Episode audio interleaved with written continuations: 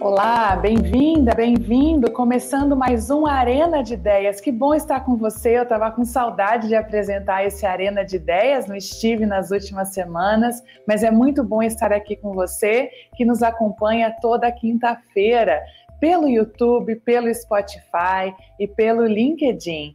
Esse webinar da Empresa Oficina já virou o seu hábito, não é? Toda quinta-feira a gente está junto e hoje a gente tem mais um tema muito importante, um tema que o tempo todo, durante a pandemia, nós temos tentado aprender mais, que é o planejamento. Como nós podemos nos planejar melhor em tempos de pandemia. Tudo aquilo que a gente já conhecia parece que ficou obsoleto, não é? Em relação ao planejamento, o planejamento do tempo, o planejamento estratégico, o planejamento das técnicas todas que você tinha aquele grande arsenal.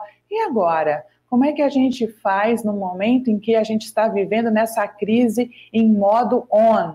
Não é? Hoje a gente então vai fazer, vai trazer novos insights para você sobre planejamento. Como é que a gente se planeja em um mundo altamente volátil e imprevisível nesse mundo bunny que nós aprendemos sobre ele no último Arena de Ideias. Essa pergunta ela perpassa a vida de cada um de nós e também das organizações que estão se reinventando para se manterem inovadoras e produtivas. Além disso, a pandemia da Covid-19 ela mudou muito a forma como nós nos relacionamos e nós pre prevemos também cenários para tomada de decisão. Nós abordamos um pouco de história, né, no planejamento dos anos 80, a estratégia era mais exclusiva, até mesmo com base em questões de ordem militar. Depois, na década de 90, no pós-Guerra Fria, as empresas elas passaram a se internacionalizar, elas sinalizaram que haveria vantagens competitivas em trabalhar com mais autonomia e ser transparente, estar atento à conformidade ética passou então a direcionar a estratégia das empresas. Mas será que todo esse combinado de aprendizados hoje é suficiente para estar planejado e enfrentar os desafios da inovação, do que está por vir e da sobrevivência à pandemia? Hoje parece até que nós estamos, isso tudo é ultrapassado, né? Afinal de contas, nós estamos trancados numa sala, distante da nossa corporação e decidindo passos futuro, né? Hoje os profissionais de uma organização, eles podem ser estrategistas e contribuir para o sucesso de projetos e de causas, porque as tecnologias de comunicação cada vez mais avançadas nos permitem que o trabalho seja feito de uma forma mais colaborativa e mais assertiva. Mas é lógico que isso tudo a gente tem que entender melhor e ter técnicas mais assertivas de planejamento. Então, para falar sobre isso, e eu tenho certeza que hoje você quer ouvir muito mais os meus convidados do que eu, não é? Eu trouxe aqui duas autoridades nesse assunto o Eduardo Hiroshi, que eu tenho muito carinho de ter aqui comigo hoje, que é o sócio da sócio-diretor da Linha Consult, possui uma ampla experiência na área de gestão operacional, em projetos de desenvolvimento, implantação de estratégias de negócio, de marca, de mudanças organizacionais, de gestão por processos de, e diagnósticos operacionais. Muito obrigada, Edu, por estar conosco aqui no Arena de Ideias e o Rodrigo Navarro, que é também, tenho muito orgulho de ter você aqui conosco hoje. Rodrigo, é, Rodrigo possui mais de 30 anos de experiência em diferentes setores da economia. Hoje ele está é, presidindo a Abramat, que é a Associação Brasileira da Indústria de Materiais e Construção, a entidade que reúne mais de 50 empresas e 400 fábricas no país. E desde o ano 2000, o Rodrigo é professor de vários MBAs da Fundação Getúlio Vargas, no Rio de Janeiro, em Brasília, em São Paulo. Ele é o idealizador e o co-desenvolvedor e coordenador do primeiro MBA de Relações Governamentais que foi lançado pela Fundação Getúlio Vargas em 2015. esses, esses caras, feras no assunto, são os meus convidados. E eu vou deixar logo que eles falem, porque hoje a bola está ali do lado de lá da minha tela. Então, eu queria começar ouvindo um pouco vocês. Afinal de contas, a gente estava falando um pouquinho antes de entrar no ar, né? Como essa pandemia é, tem trazido para a gente o desafio de superação em termos de planejamento, mesmo para quem a vida toda trabalhou com planejamento e ensinou planejamento, né? A pandemia pegou de surpresa até os pesquisadores mais atentos. O que a gente pode, então, prever nesse mundo pandêmico, em termos de planejamento, e que aprendizados a gente tem com essa experiência? Queria começar com você, Edu. Obrigada por estar aqui comigo mais uma vez. Bom dia, Patrícia. Bom dia, Rodrigo. Bom dia a todos que, que nos acompanham aqui. É, essa pergunta é a pergunta de que vale um milhão, né? O que, a gente pode prever para o futuro pós-pandemia? Né? Se é que a gente ainda pode falar que a gente está num pós-pandemia, né? Eu acho que tem algumas características que, que talvez sejam grandes aprendizados isso tudo. Eu acho que a gente, a nossa sociedade, ela passou por três grandes crises ao longo dos últimos 20 anos. As Torres Gêmeas, 2001, 2008 a crise econômica e agora a gente está passando por essa crise que é uma crise da natureza, entre aspas, o vírus. Eu acho que o grande aprendizado que a gente teve, pelo menos eu estou tendo aqui, é cada vez mais a gente começa a entender aquela história do sistêmico. A gente vive dentro de grandes sistemas. A gente começou a ver que certas soluções que a gente adotou lá atrás, por exemplo, a comunidade europeia, na hora que deu a crise, cada um tocou o seu, cada um se fechou Quer dizer, então, tem uma questão sistêmica que está colocada e que a gente não entendia. E hoje a gente começa a perceber a importância de começar a entender que tem coisas que acontecem lá em Wuhan, na China, que vão impactar a economia, vão impactar, é, impactar o emprego, minha, o meu estilo de vida. Acho que um segundo aspecto que eu acho que é o grande aprendizado que a gente vai prever é a questão das doenças da alma. Muita questão emocional colocada. Né? A gente está lidando com temas que são altamente estressantes, que a gente não tem controle. E eu acho que esse é um dos grandes aprendizados para o futuro. Quem souber lidar com isso vai conseguir navegar melhor nessas incertezas que vão ser uma constante ao longo da vida. Acho que para começar é por aqui que, que, que, eu, que eu contribuo aqui. É, e esse sistêmico, né, do, é tudo que está faltando, inclusive, para a gente poder enxergar a solução da pandemia, não é? Assim, da mesma maneira que a gente aprende sobre ser sistêmico, né, que era um dos princípios básicos do planejamento, né? Agora a gente percebe também a falta de ser sistêmico e ser globalizado também, não é? Acho que tem uma frase que passou a ser clássica aí do Yuval Harari, falando sobre a pandemia nas últimas falas dele, é que a sociedade eh, eh, falhou justamente no conceito da globalização, na solução da pandemia, né? Mas eu queria também ouvir o professor Rodrigo Navarro. Bem-vindo, professor Rodrigo. Obrigado, Patrícia foi minha aluna. Olha que orgulho, que beleza aí. Tá vendo? Eduardo, bom dia a todos que estão nos assistindo. É, eu acho que tem aí algumas questões complementando aí o que o Eduardo falou. Primeiro é o seguinte, a gente já falou aqui algumas vezes, uma dezena de vezes, de planejamento. É, só que é, tem uma outra etapa anterior que a gente normalmente pula, assim como a gente está fazendo aqui também. Né? Fala de planejamento, planejamento, planejamento, mas antes do planejamento vem o pensamento. Né? Então, quando a gente está analisando aí é, é, um processo, né? e olha que eu já estudei isso todas as formas que vocês podem imaginar, ainda tem muito para aprender, mas basicamente você consegue dividir esse processo em três etapas: o pensamento estratégico, o planejamento estratégico e aí a implementação e correção de rumo, né, avaliação dos resultados. Basicamente é isso. Você vai encontrar trocentas outras formas de enxergar. Mas o meu ponto principal é o seguinte: pressionado tanto que nós somos por resultado, naturalmente, aqui mesmo, a gente já falou de planejamento, planejamento, planejamento, e esquece a etapa anterior, que é o pensamento estratégico. Né? É você examinar possíveis cenários, é trocar ideias, é coletar, processar informações, para aí sim você começar a planejar. Só que, como a gente tem é, é, é, mais e mais pressão para entregar resultado, a gente simplesmente pula. Não, não tenho tempo nem de pensar. Tem que ter tempo de pensar.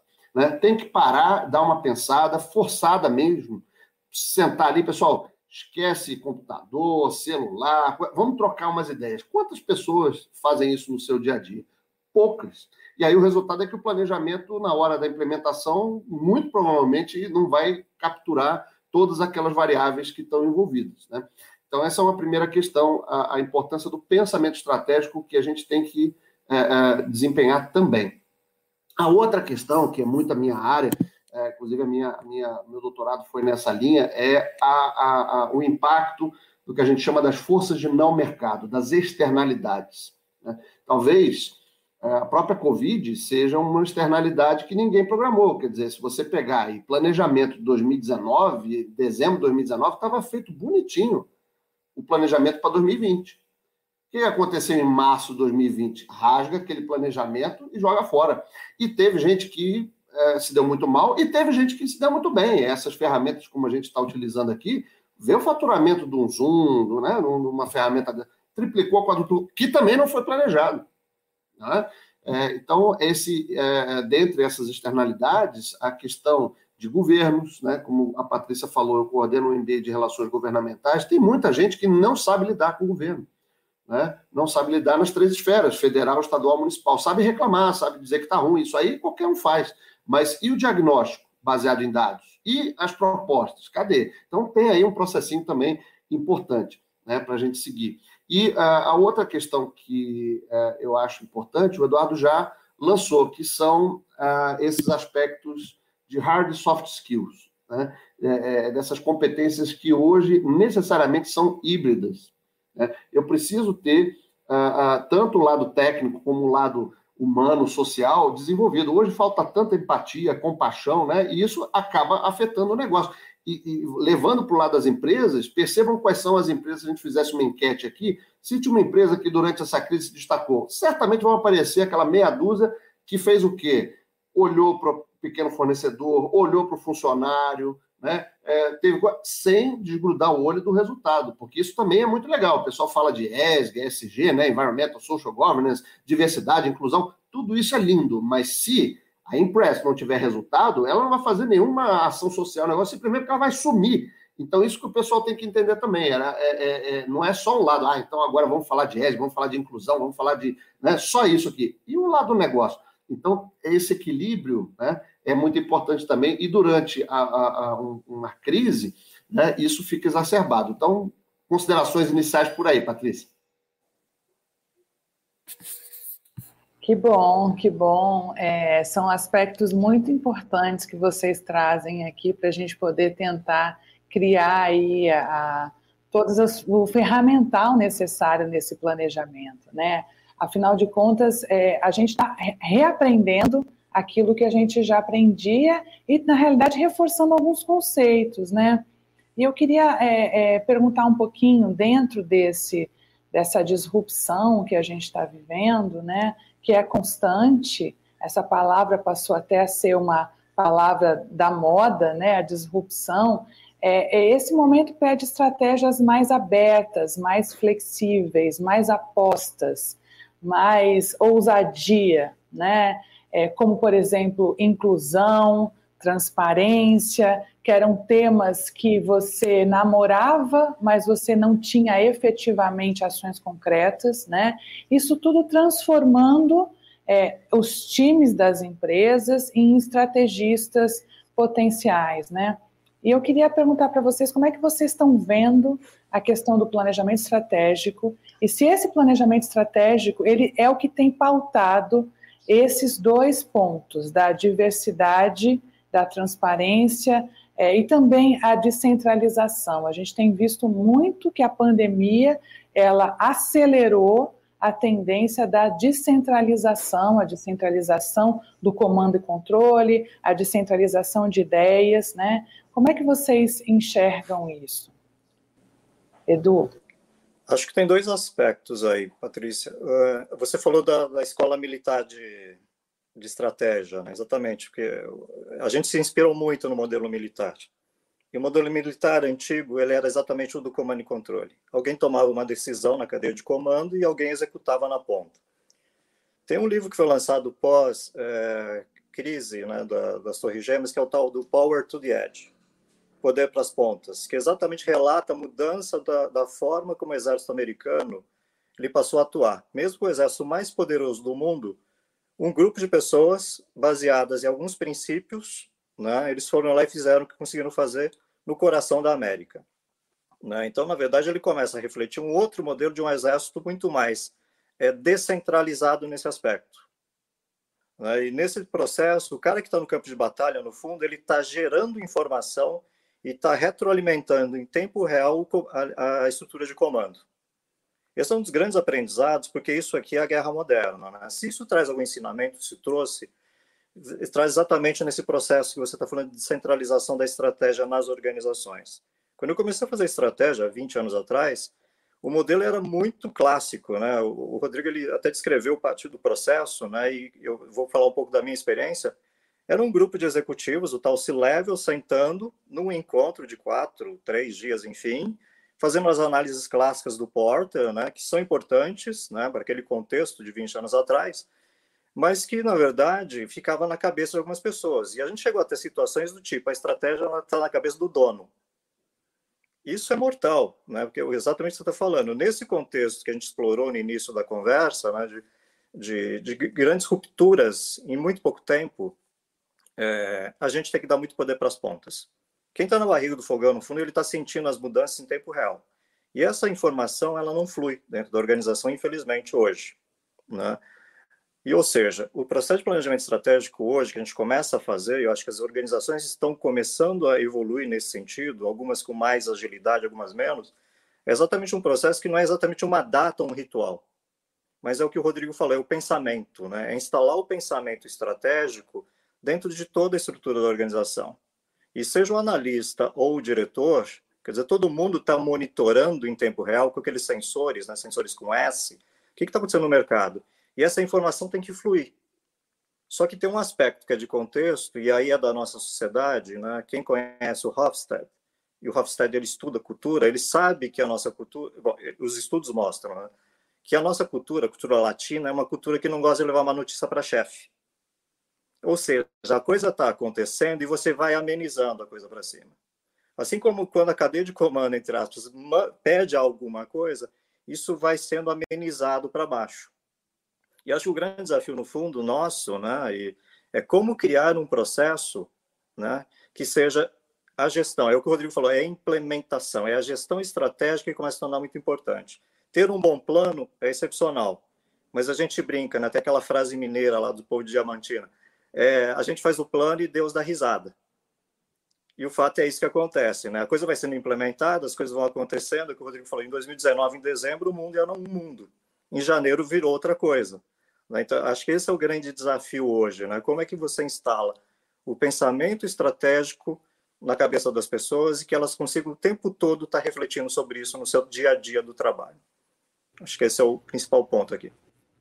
É, e para isso o pensamento estratégico tem que ser de fato é, algo que está introjetado na cultura da empresa, né? Aquela velha história, né? Do você tem o planejamento estratégico, mas você tem a rotina da empresa, e aí quando você fala para a galera, olha, tem um planejamento estratégico, não, mas eu não tenho tempo. Então, ou seja, existe um planejamento estratégico, né? Ele, as pessoas entendem o que é esse planejamento estratégico, né? E eu acho interessante você falar isso também, porque eu percebo muito que a pandemia ela revelou também a questão da flexibilidade, né? Aquele plano de 2019 que a gente teve que rasgar em março, mas as empresas que foram assertivas muito e conseguiram prosperar o ano passado, tiveram que ter muita flexibilidade de se readaptar. Né? E eu não consigo fazer isso se de fato eu tenho uma cadeia de comando e controle, porque naquele momento não existe um único líder soberano para falar vamos para cá ou vamos para lá. Né? Então, você percebe que quem se saiu melhor nessa pandemia são instituições, estruturas que já tinham muito mais a cultura do planejamento estratégico e, de uma certa maneira, isso introjetado na base com adaptabilidade, a resiliência e a flexibilidade que o momento precisa. Né? Assim, eu tenho percebido isso muito. É lógico que a transformação digital também pautou muito, né? Empresas que tinham tudo isso, mas não tinham a mentalidade digital para alguns setores, não rolava. né? Eu tenho que já estar tá no e-commerce, porque senão não, não consigo me desenvolver, né? Mas faz sentido para você também, Rodrigo, esse, esses calls aqui que o Edu trouxe? Faz todo sentido. A, a questão chave aí é que a, a, o que mudou, a unidade de análise aí chama-se informação. Hoje a informação está espalhada não só na cúpula da empresa. Até te digo mais, é, tem muito mais informação ao longo da hierarquia da empresa do que lá na ponta. E acontece esse fenômeno que o Edu falou também. Quanto mais você sobe, se você faz um negócio bottom-up, à medida que você sobe, as informações vão sendo truncadas, chega lá no, no, no decisor, é sim ou não. Né? Então você pode tomar a decisão errada, porque você não tem todos os dados, você vai né, subindo. Então, aconteceu, ah, aconteceram dois fenômenos aí. Né? O, o encurtamento ah, entre a formulação e a implementação da estratégia, tanto do ponto de vista hierárquico quanto do ponto de vista temporal. Né? O hierárquico é isso que a gente está falando. Antigamente você tinha lá o board, o presidente, o CEO, né, o C-level tomando a decisão, né, fazendo a estratégia e o resto implementa. Né? E aí você tinha as seguintes situações, quem já trabalhou com marketing, com venda, sabe disso. Deu certo, o pessoal do marketing brilhante, fantástico. Deu errado, é o pessoal de vendas que não conseguiu implementar aquela brilhante estratégia do marketing. Aí o cara de vendas fala: ah, é? Patrícia, você que está aí no ar-condicionado, tudo aí bonitinha, né? vem aqui para a rua, vem vender comigo aqui. E é, você está falando aí encantar o cliente e tal. Vem conversar com o seu Eduardo, que já recebeu o pedido errado três vezes e está te esperando aqui com um taco de beisebol. Né? Aí eu, como assim? Eu não sabia que era assim. Pois é, esse compartilhamento da informação lá na ponta, do chão de fábrica, isso não é novo, não. Eu, quando trabalhei na Xerox, 90, né, o pessoal ouvia o pessoal do chão de fábrica. Olha, essa máquina aqui, em vez de um parafuso, que é difícil, a gente demora três horas para acertar esse parafuso, podia ser um encaixe, a gente ia ter um ganho danado. Essas, essas informações subiam do chão da fábrica, né? E eram premiados os funcionários. Então, esse estímulo de, de, de, de, de disseminar informação por toda a organização é um primeiro passo. E o outro encurtamento que teve foi o, o temporal. Na própria Xerox, a gente tinha um, um, um planejamento é, quinquenal, né? De cinco anos. O Igor Anzoff lá, não, você tem que enxergar cinco anos para frente. Quem faz hoje um planejamento de cinco, cinco anos? Tá maluco, cara? Né? Ontem eu fiz uma live aqui com o secretário do Ministério da Economia, Jorge Lima. Ele falou exatamente isso. Tá louco, porra? Você vai me apresentar um negócio de cinco anos? Daqui a cinco anos. Cinco anos, né? Completamente fora do. Já mudou tudo. Então vamos fazer o three-year plan, três anos. Aí aconteceu o mesmo problema, três anos, né? O mundo girando, VUCA, né? Tudo aí mais rápido. Aí tá bom, então vamos fazer o plano anual, o annual plan. Aí chegava no meio do ano, já tinha mudado, o pessoal, em vez de um ano, fazia dois planos de seis meses. E aí alguém viu que é, plano de seis meses eram dois meses, dois, dois períodos de três meses. Criaram-se os quartos, né? O que, que tem que acontecer naquele trimestre? Que um, que é dois, que é três, que é quatro. E aí o pessoal viu que também você você podia dividir os três meses no mês, o que, que tem que acontecer no mês. E aí o planejamento do mês virou semanal, porque um mês tem quatro semanas. Então, esse encurtamento é exatamente para você tentar é, é, é, adequar, corrigir é, no processo ali online, né? ali ao vivo. E isso, o pessoal fala, ah, mas será que dá para fazer isso? Pensa num, num, num aplicativo de transporte individual onde você tem um preço dinâmico.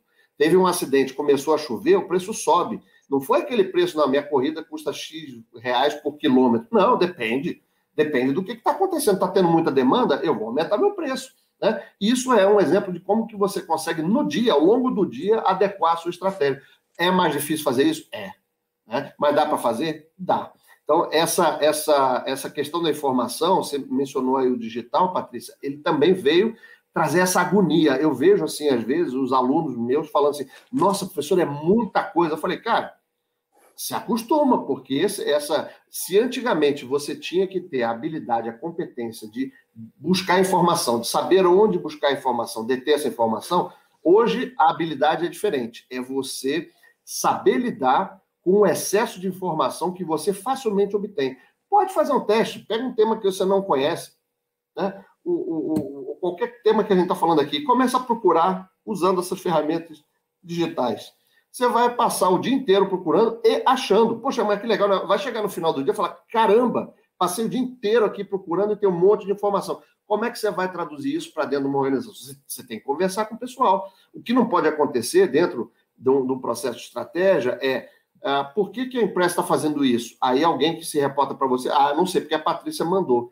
Olha que resposta horrível, pobre, né? Isso não pode acontecer, ao, ao passo que quando alguém pergunta, olha, por que, que a empresa está fazendo isso? Ah, eu sei, porque nossa ideia é chegar naquele ponto ali, e para isso eu estou dando a minha colaboração e tal. Aí sim, mas você só vai conseguir fazer isso se você realmente tiver esses canais de troca de informação. Não só do, do, do hard data, como soft data, né? É aquela, aquele bate-papo, aquele evento que você está. Você viu aquele projeto de lei? Não, não vi. Aí depois você vai buscar, mas onde é que você pegou essa informação? Estava lá tomando um chopp, um vinho, né? Que tá frio, né? Um vinho com meu amigo aqui, o negócio um papo com ele e, e, peguei esse insight. Esse insight não vem de um estudo é, formatado, não vem do seu chefe que é top-down, né? vem ali desse lado mais informal que também tem que acontecer. É por aí. Agora, nessa linha, só complementando, né, pegando um gancho, é, com a provocação, né? Por que, que você está fazendo isso? Porque a Patrícia pediu. isso é legal essa pergunta porque é o seguinte: entrou no jogo da estratégia uma coisa que até alguns anos atrás ela não é, não fazia parte dessa desse olhar que a gente está colocando, que é a questão do propósito. Né? Você pega 2019 tem uma famosa carta dos caras da BlackRock, né? o, o Larry Finn, que ele fala exatamente o seguinte: que ganhar dinheiro não é a razão de ser de uma organização. Né? É o resultado de um monte de escolha que a gente faz, em especial do propósito. Por que, que você está fazendo isso? Essa questão é muito relevante do porquê, porque a gente, em vários momentos, a gente percebeu o seguinte em organizações. Organizações em que as pessoas compreendem o propósito, o propósito, a crença, enfim, a visão, seja lá o nome que a gente queira dar para isso, né? cada um tem um estilo, né? elas tendem a lidar melhor. Por quê? Porque as organizações hoje, elas estão atrás de um negócio, a gente está percebendo isso muito claramente em várias delas, que é a questão da autonomia. Né? É exatamente o que o Rodrigo falou. São muitas as variáveis e você muitas vezes não tem tempo. Você tem que tomar decisões em tempo real na frente do cliente, muitas vezes para dar resposta. Né? Isso exige autonomia. Né? E quando eu tenho o propósito ou a clareza dos critérios para tomada de decisão, isso facilita muito. Né? Acho que esse, é esse tema é um tema super relevante hoje para o futuro da estratégia, né? porque uh, os desafios são sistêmicos aquela visão que só a visão do acionista é que, que é a mais importante, ela meio que morreu, né? E acho que em 2019 ela vai trazer esse elemento como a diversidade, a questão do, é, da inclusão social, da inclusão, enfim, tem uma série de temas que estão colocados para a sociedade que as organizações estão sendo chamadas hoje para dar respostas, né? É, afinal, o que, que você pensa sobre isso? O ano passado, a gente viu esse ano várias crises numa grande rede de supermercados, né, com relação ao tema.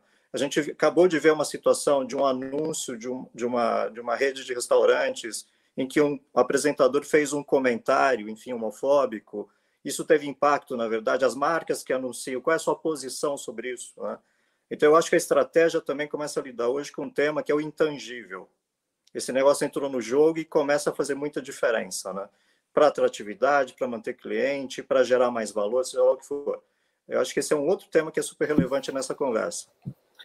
É, eu vou, eu vou complementar, Patrícia, já te interrompendo, nem deixando você falar aqui, senão eu vou esquecer, que é o seguinte, tá né?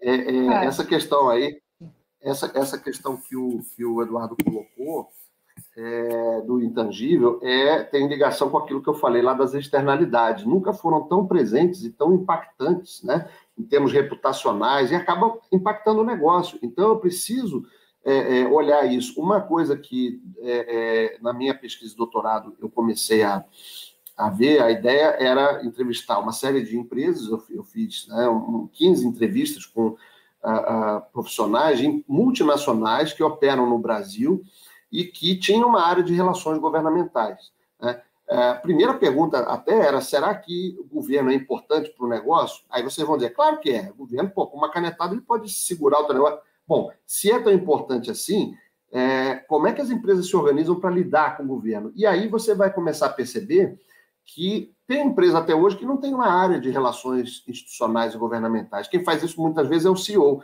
E muitas vezes ele não sabe fazer. Muitas vezes não sabe. Ele faz um media training, mas ele não faz um government relations training. Não é? É, é, é, um ponto importante. Então, essa, essa, essa, o C-Level ele tem que estar preparado para isso. E essas questões todas que a gente está colocando aqui acabam impactando o negócio, acabam trazendo é, é, é questões tangíveis ou intangíveis.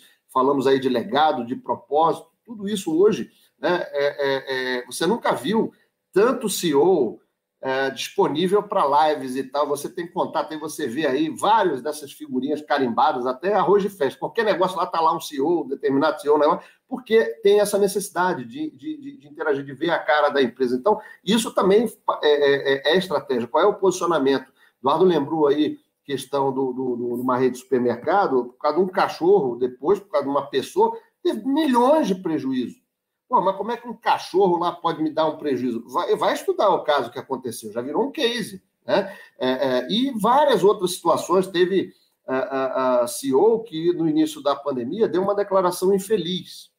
Uma entrevista, no mínimo infeliz. Ah, o que, que é, acontece se tiver 5 mil, 7 mil mortos? O negócio não pode parar, não. Até hoje, a empresa está pagando o custo dessa, dessa, dessa, dessa declaração infeliz, dentro de um contexto, fora do contexto, não interessa. Até hoje está sendo impactado. Então, essa preocupação com as externalidades está maior do que nunca. E aí você começa a, a, a ver como é que esse assunto está mais amplo.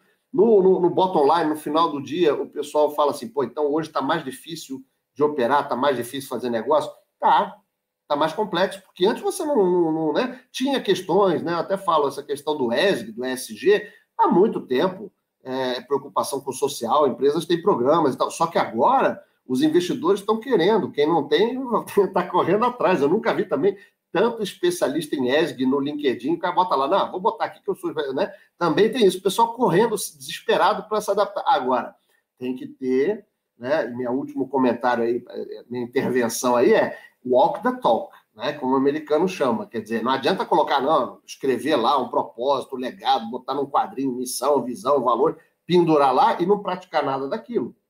É? Tem casos aí até interessantes, é, é, que a gente pode, sem citar nomes de empresas, mas interessantes. Não, não vamos colocar carregadores aqui, mais porque nós somos amigos do meio ambiente. Então você usa o seu carregador de casa. Mas o preço não abaixou, peraí. E outra coisa, lá atrás, 10 anos atrás, né, é, foi proposto que todos os fabricantes de celulares tivessem um, um, único celular e teve uma empresa que foi contra, e foi justamente essa que hoje não está oferecendo celular e está pagando um preço por isso. Externalidades. Como eu chamo lá, a sexta força, o Porter fala de cinco forças, a gente acrescenta mais uma que são essas externalidades. Né? O PROCON está em cima do pessoal lá, fala, peraí, que história é essa aí de amigo do meio ambiente aí? Vamos, vamos, vamos estudar isso melhor. Então, é, é, é mais complexo o ambiente hoje para fazer negócio? É com certeza. E a gente tem que estar mais preparado para isso. E essas pautas urgentes da sociedade, que você coloca como externalidades também, elas estão no colo do C-Level, mas elas estão vindo pela base. Né? Então, não tem mais a porta é, da rua e a porta de dentro. Né? É uma coisa só. A sociedade trouxe, a sociedade é representada hoje dentro das empresas na sua potência máxima. E aí eu acho interessante vocês falarem sobre isso, sobre essa fluir essa comunicação, porque eu sempre soube que comunicação é peça-chave dentro de um planejamento de uma empresa, né? E há uma diferença muito grande entre o que é um processo informacional e um processo comunicacional. Informacional, eu tenho aquele método top-down de comando e controle também refletido na comunicação, ou seja, eu informo. Né? A gente vê muitas vezes dentro das empresas aquela situação, poxa, mas as pessoas ainda não entenderam, a gente já colocou no boletim, a gente já está no site, está na intranet, processos informacionais. Eu tenho uma via de mão única. Né? Agora, esse novo momento das pautas urgentes, do propósito, da pandemia, impõe também mais um to-do nessa lista de tantas coisas que você citou, Rodrigo, que é a necessidade da gente checar o tempo inteiro se a comunicação está fluindo. De nada adianta eu ter quadros lindos e propósitos incríveis e jornadas maravilhosas e muito bem desenhadas, se eu não tiver certeza que a percepção que a liderança tem é a mesma que a base tem. Então, passou a ser ainda mais complexo esse processo é, comunicacional, até porque as pessoas hoje elas são informadas dentro de uma empresa por diferentes canais. Você faz uma pesquisa de canal interno, como você quer receber informação, ser informado sobre a empresa. Não tem mais unanimidade. Antes você tinha, olha, eu, não, tem gente que é WhatsApp, tem gente que é Slack, tem gente que, olha, não me manda e-mail, eu não leio e-mail. Então, ou seja, há, há, há um esforço comunicacional muito maior agora do líder, não à toa o Fórum Econômico Mundial colocou comunicação como soft skill número um mais requerido agora para tudo, né? Então você tinha lá solucionar problemas complexos. Agora é skill da comunicação. Então, você pode solucionar. Agora, se você não souber como você vai engajar as pessoas nessa tua solução, né, a casinha é. caiu. É, é, comunicação é chave, é, é, Patrícia, e, e, e, isso acaba criando. Na, na, na a gente está falando aí de estratégia e tal, a gente tem que lutar também contra querer, querer controlar tudo, né? Dar aquela agonia, eu preciso controlar e tal. Então, não vou citar nomes de empresa, mas eu trabalhei numa empresa, tem situações que beiram ridículo mesmo. É, é, não, aqui não pode. Eu trabalhei na empresa, a empresa dava lá um celular, né, corporativo, e aí falava assim: olha, você não pode usar WhatsApp. Falei, por quê? Não, porque no WhatsApp pode circular alguma informação que é confidencial. Eu falei assim, cara, mas peraí, não é mais fácil você conscientizar, se é que o funcionário não sabe, que ele não pode circular informação confidencial assim à torta direita? Agora, o, WhatsApp e outros aplicativos aí, mas estou citando o WhatsApp porque no caso era o WhatsApp. Aqui na empresa não pode usar. Sabe o que, que acontecia? A pessoa tinha o celular corporativo, mas tinha o seu celular versão física também. Aí o pessoal começava, junto com a galera toda lá, a trocar informação no pessoal. Quer dizer, calma, né? Não, não queira controlar todas as variáveis, elas são mu muitas. É, é, você pode direcionar, você, você não vai ter controle absoluto desse negócio. Então, calma lá, vamos, vamos trazer para a terra aqui, porque o pessoal, no, no, no, afã de querer controlar todas essas muitas variáveis, né? É, é, é acaba fazendo essas besteiras. E, e, e um ponto importante aí, até para passar a bola para o Eduardo também, é o seguinte: o digital ele trouxe um fenômeno, a gente está falando de externalidades é, e o impacto na estratégia, que hoje é maior. É, e se você reparar, o que, que fez o, o, o digital? Hoje, ele aumentou muito o número de stakeholders, de interlocutores que a gente tem, e aumentou também a frequência com a qual a gente interage com esse número maior de interlocutores.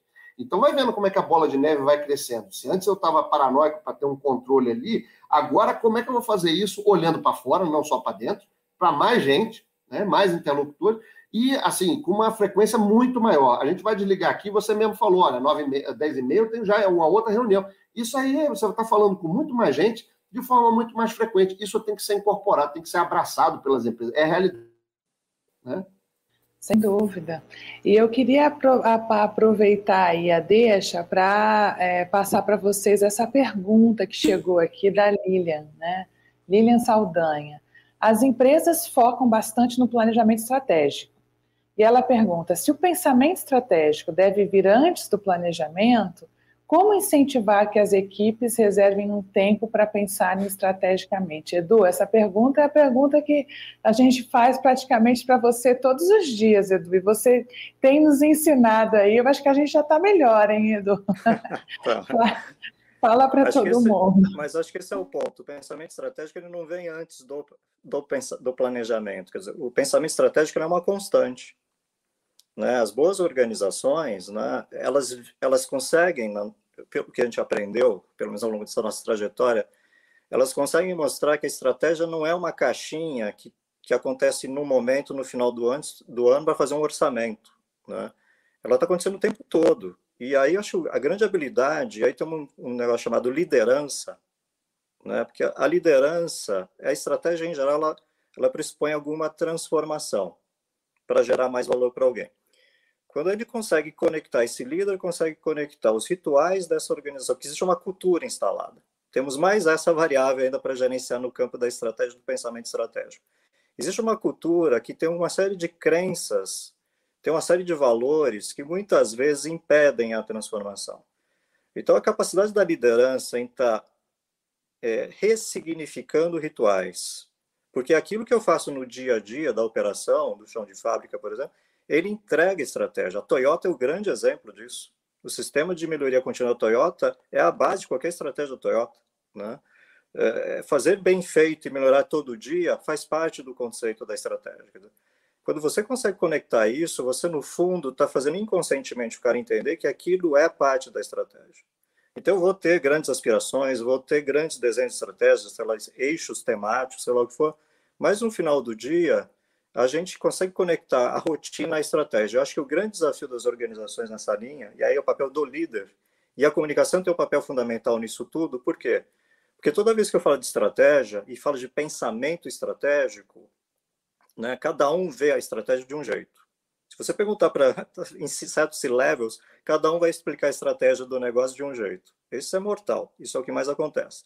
Dizer, então, esse processo de reflexão contínua que acontece no dia a dia, que acontece nos acompanhamentos, nas reconexões que a gente tem que fazer, exatamente as externalidades que vão surgindo, elas vão colocando em xeque a estratégia. Dizer, esse, é, essa reflexão contínua é que eu acho que assegura um alinhamento maior e a possibilidade das pessoas terem mais autonomia para gerenciarem e fazer as suas mudanças.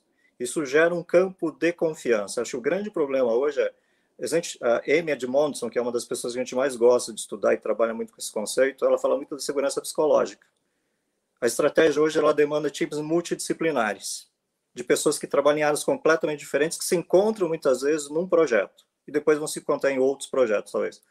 E aí o problema é como é que a gente cria um ambiente de segurança, porque a estratégia ela pressupõe é, capacidade de errar, ainda mais agora a gente está vivendo em beta, né? que é toda hora muda tudo, eu vou ter que aprender que eu, vou, eu tenho que entender que aquilo que eu faço vai ter um erro, só que eu preciso aprender rápido. E muitas vezes o ambiente ele não permite isso. Eu acho que esse é o grande desafio. O pensamento estratégico ele se instala na cultura, nos rituais, na reflexão contínua e na abertura para o erro mas aprender rápido. Aprenda rápido. É o ciclo de aprendizado que eu acho que a Toyota talvez seja um dos grandes exemplos para a gente hoje aqui. É, e, e, e, respondendo assim de forma bem objetiva e com, de forma complementar ao que o Eduardo falou, é sim constante, né? Você tem aí, você começa pelo é, pensamento, planejamento, implementação, mas você pode e deve voltar caso aconteça alguma coisa. O exemplo do Covid é o mais é, é, é todos nós sentimos. Você tinha ali um planejamento, você estava implementando aquele planejamento ali em janeiro, fevereiro, opa, para tudo, em março.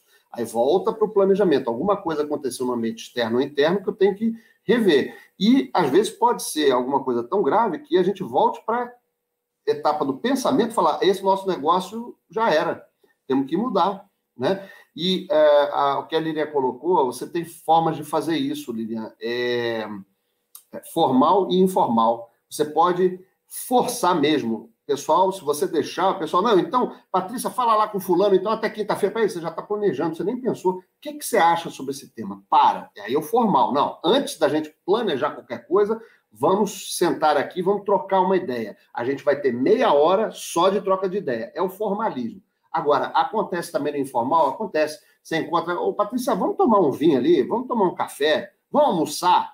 Quantas ideias boas saem do almoço, justamente porque você saiu daquele ambiente, daquele negócio, o que você acha que vai acontecer aí? Como é que você está vendo esse mercado? Aqueles insights, eles acontecem também dessa maneira informal. O pensar estratégico também se dá no informal. Né? Eu, aquela história, um happy hour, um jantar, um negócio, quanta ideia boa você teve trocando assim, né, de maneira informal. Agora, tem o formal também, e precisa ter. Né? É, você vê muitas empresas do Vale do Silício que aboliram ali o PowerPoint e fazem reuniões quando são poucas pessoas, três, quatro, andando por aqueles campos maravilhosos que eles têm lá. O pessoal faz a conversa andando, porque aí você não consegue estar no celular, no, no, no computador, negócio, você vai trocando ideia, vai fazendo a reunião andando por aquele lugar a, aberto ali. Isso é uma forma de estimular o, o pensamento estratégico também.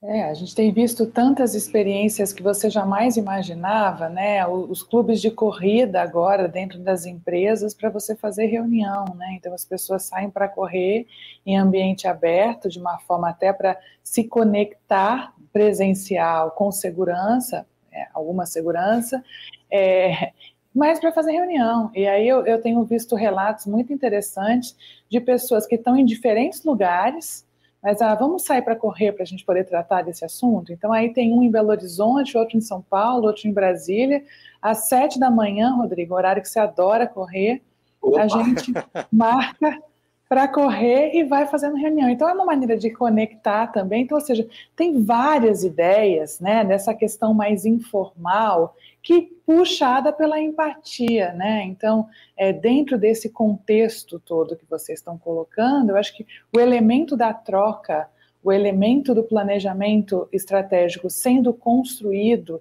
pela troca da escutativa e de você, enquanto líder, poder estar de fato acolhendo né? Tem muitas experiências para fazer isso, muito bem sucedidas. Pessoal que tem marcado de cozinhar, né? Então, tem várias histórias. Mas olha só, tem a pergunta também da Ivana Crisanto aqui para vocês, que ela fala de comando e controle para um plano aberto. Os C-Level estão preparados para essa nova forma de pensar e planejar? Vocês que tratam na ponta com muito C-Level, né? Edu e Rodrigo. Como é que vocês têm visto isso? Edu, pode começar, por favor? Tem uma transformação. Eu acho que tem um modelo ainda. A, gente foi preparado, né, na, pelo menos a minha geração, foi muito preparada para comando e controle. Então, acho que tem um desafio. É, não vou falar nem educacional, é de uma geração né, que viu a liderança ser muito nessa linha do comando e controle. O que eu acho que a gente está encontrando no C-Levels hoje, nesse nível, é é uma consciência maior que esse modelo não funciona mais. Né? Por, por todos esses motivos que a gente já falou aqui. Né? Existe liderança, é necessário, mas é um outro tipo de liderança que tem que ser exercida hoje.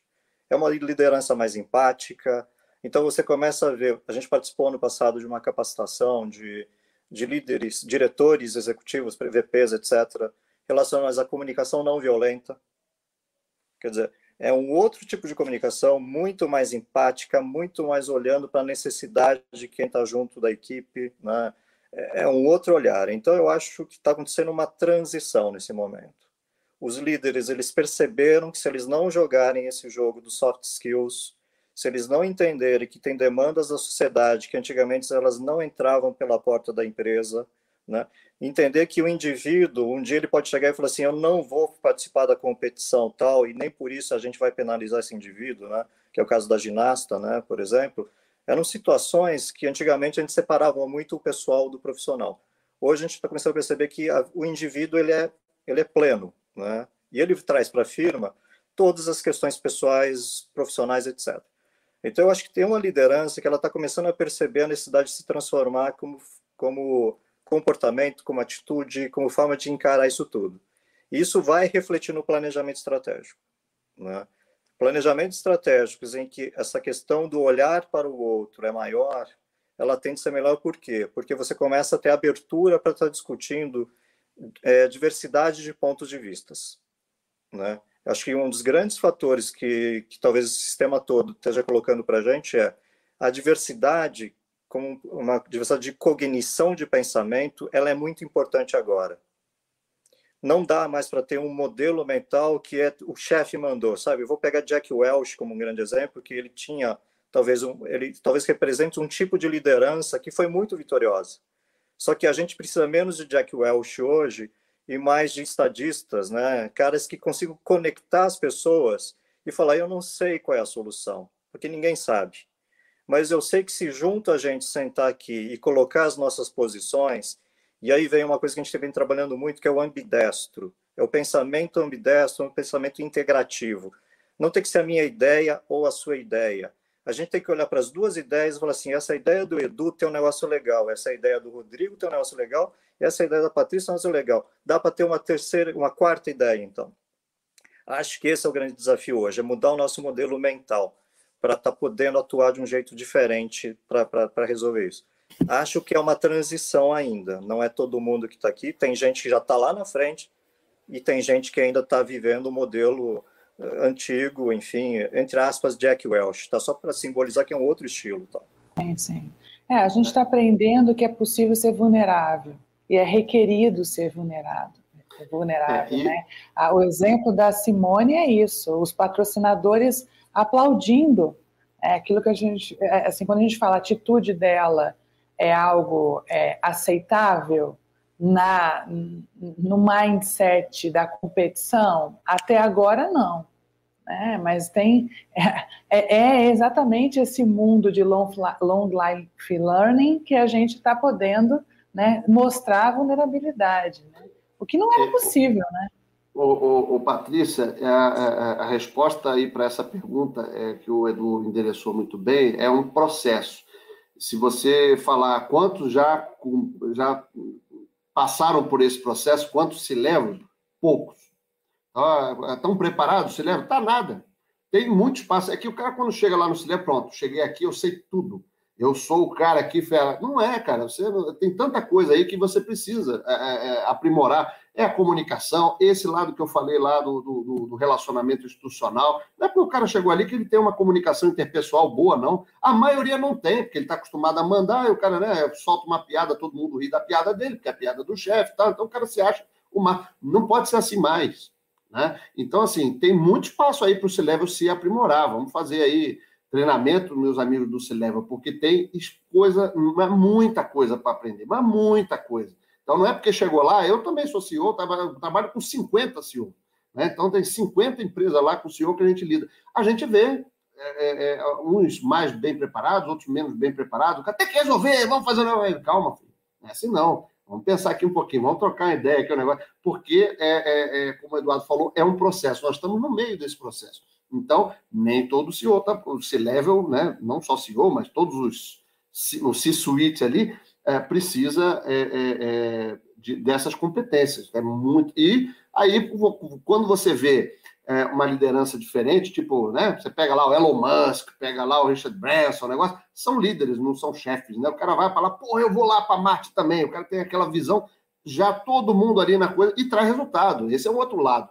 Né? Não é porque está na moda é, é, o, o, ter mulheres no conselho. Não é qualquer mulher, não. Eu, eu, eu, eu gosto de levantar essas polêmicas assim, falar, ah, não, precisamos de uma, de uma mulher no conselho. Peraí, sim, mas vamos lá. Não, coloca qualquer uma só para a gente dizer que tem uma mulher, ou um negro, ou um homossexual, um negócio lá. Esse, esse lado aí eu pego muito nisso, porque não é por aí. Se eu chamar ali, tem é, branco, preto, é, é índio, é, anão, careca, cabeludo, mulher. É, isso aí é um tema, um vespeiro. Né? Ah, porque tem, temos que ter. Peraí, temos que ter, claro, também acho. Tá? É, pega esse tema da diversidade e leva para o leva para você ver a confusão que não dá. Né? Isso pode ser um outro tópico aí, diversidade e inclusão, para um outro papo nosso aí, que vai render muito. Né? Esse é um, é um, tema em que a gente tem que sempre estar falando sobre, né? não apenas falando, mas abraçando é, professando, incluindo, né? A gente já fez vários arenas sobre esse, mas eu topo fazer mais um sempre. É, e aí tem uma pergunta aqui, eu acho que é importante também a gente trazer, né, algo que a gente aprendeu sempre sobre missão, visão, valores e como as crenças e os valores é, hoje é, é eles estão incutidos nessa cultura toda da empresa e o Luiz Cláudio traz aqui para gente, bom dia, Crenças e valores orientam, dão segurança. Mas como evitar que crenças e valores num cenário onde o dinamismo é a regra sirvam para travar? Né? Acho que a gente também tem uma questão aqui dentro de planejamento que é muito essa polarização que estamos vivendo enquanto mundo, né? O Brasil acho que tem uma singularidade aguçada na polaridade, mas isso tem impactado também nas crenças e valores das empresas. Como é que vocês vem isso. Acho que podia inverter, Rodrigo, começando agora. Não, eu acho isso é, muito importante. Você tem que ter essa adaptabilidade, não é porque está escrito ali, a resiliência, né? ela tem que estar tá embutida. E não é também, como a gente já falou aqui, top-down, isso tem que ser sentido. Né? Ah, não, isso assim, você muda de empresa e aí você vai querer fazer alguma coisa fala, não, mas a gente não faz, aqui a gente não faz assim. Né? Isso você está travando a inovação, você está travando a, a, a, a, discussão. Então, é, é, é uma observação muito pertinente de você ter essa. Vocês estão me ouvindo? Acho que travou aqui o meu. Sim. Voltei. Tinha travado aqui, vocês estão me ouvindo agora? Então, essa, essa é uma pergunta, é uma pergunta importante, porque pode sim travar a cultura, ela pode ser é, usada para engessar. Não, aqui não é assim. Aqui a gente não faz dessa forma. Né? Não sei, né? Pato Novo não mergulha fundo. Na sua outra empresa era assim, mas aqui não vem com essa ideia, não, porque aqui a gente não faz assim. Né? Isso pode ser usado para travar. Não deveria. Deveria ter uma cultura aberta, uma cultura né, é, adaptável. É, hoje o mundo pede isso. Você não tem mais um, único cenário. Você tem é, é, é cenários múltiplos que são é, mais ou menos prováveis de acontecer. Né? O planejamento por cenário. Você só vai conseguir navegar nessas águas turbulentas aí se você tiver essa adaptabilidade, se, se o, o teu fundamento, que é a sua cultura, é, fomenta. Não adianta eu chegar lá e falar, pessoal, então segunda-feira a gente tem que ser mais inovador, então quero ver todo mundo aqui segunda-feira bem inovador. Não funciona assim. Né? Que tipo de estímulo que você dá, que tipo de recompensa você dá, que tipo de né, é, é, exemplo você dá. Então, assim, olha, não era assim, mas agora, em função daquilo ali, a gente vai se adaptar a um novo momento. E várias, e esse momento de crise, é, levou isso ao extremo. Várias empresas que conseguiram se adaptar sobreviveram, umas até bateram recorde de, de resultado. Né? Pega o meu setor mesmo, de materiais de construção, você teve ao longo do ano a FGV é, prevendo, janeiro de 2020, é, 4% de crescimento. Em julho era menos 7% fechou em menos 0,2. Olha que cenário maluco. Como é que você vai fazer isso com uma cultura muito engessada? Como é que você vai navegar nessas águas turbulentas com um negócio todo quadradinho? Não dá. Agora, é fácil fazer isso? Não. Uma cultura adaptativa? Não, não é fácil. Mas, quanto mais aberto, quanto mais o C-Level tiver né, é, treinado, quanto mais os, os funcionários se comunicarem, aquela questão da informação, atentos para o que está acontecendo, não só no próprio umbigo, mas em volta, é, mais fácil isso vai acontecer. E aí, Agora, só, só, complementando, acho que isso é importante porque, né? porque o plano ele navega dentro de um ambiente né, cultural, que é exatamente isso que a gente está colocando. E muitas vezes a gente percebe, a gente tem percebido que as organizações elas não compreendem os seus traços culturais. E quando elas começam a entender, por exemplo, que elas são um grande clã ou elas são uma empresa muito focada em burocracias, né? Pegar dois exemplos clássicos de características culturais, né? Você começa a entender por que, que certos planos eles não rodam, né? Que é exatamente um pouco do que o Rodrigo falou. Aqui a gente não faz desse jeito, isso aqui não vai dar certo. E aí você entra num campo que, na verdade, é o abaixo do iceberg. Porque a gente, às vezes, olha estratégia só olhando para cima, da perspectiva racional. Mas tem um ambiente interno dentro da organização que ela é feita de desejos, ela é feita de crenças, de pressupostos básicos, de experiências que as pessoas tiveram ao longo da sua trajetória, da sua jornada dentro da empresa, que são coisas que muitas vezes a gente não verbaliza. Só que elas estão ali e o plano está rodando ali. O plano é perfeito, né? Tem os instrumentos muitas vezes, mas alguma coisa não permite que aconteça. E não é que você bota a galera, por exemplo, a gente já fez isso com a Patrícia, 100 pessoas e coloca um flip chart enorme com iceberg, as pessoas vão falando o que é realmente a nossa cultura, o nosso jeito de ser, quer dizer, isso é muito enriquecedor, porque você começa a entender os seus mecanismos de defesa.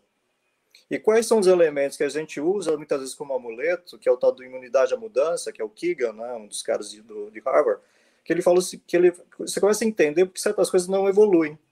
E aí você tem um campo melhor, por quê? Porque além do plano rodar racionalmente, você pode trabalhar com os indivíduos.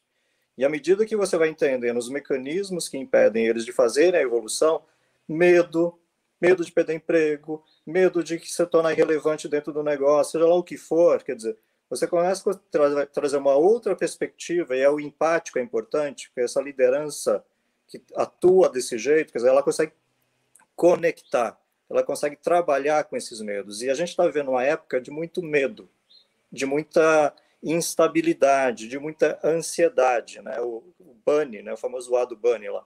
Quer dizer, as pessoas estão assim. E se a gente tiver um líder, uma liderança que seja mais capaz de trabalhar o racional e o irracional, entendendo esses aspectos que movem ou impedem os indivíduos, porque a organização, no fundo, é um campo de relações sociais, né? quanto mais eficaz o líder for nisso, melhor e maior a probabilidade de ser mais bem sucedido na estratégia. Poxa, vocês deram aqui uma aula de planejamento e de liderança. Foi incrível e passou muito rápido, hein? passou muito rápido, a gente ficou com um gostinho de quero tá mais. Você viu? Eu tenho certeza que quem acompanhou aqui, quem vai acompanhar também, vai ficar ter dicas valiosíssimas. Eu mesmo anotei várias coisas aqui para aprender e colocar em prática com vocês. Muito obrigada, Rodrigo Navarro, muito obrigado, Edu Hiroshi, pelo tempo de vocês, pelos aprendizados riquíssimos.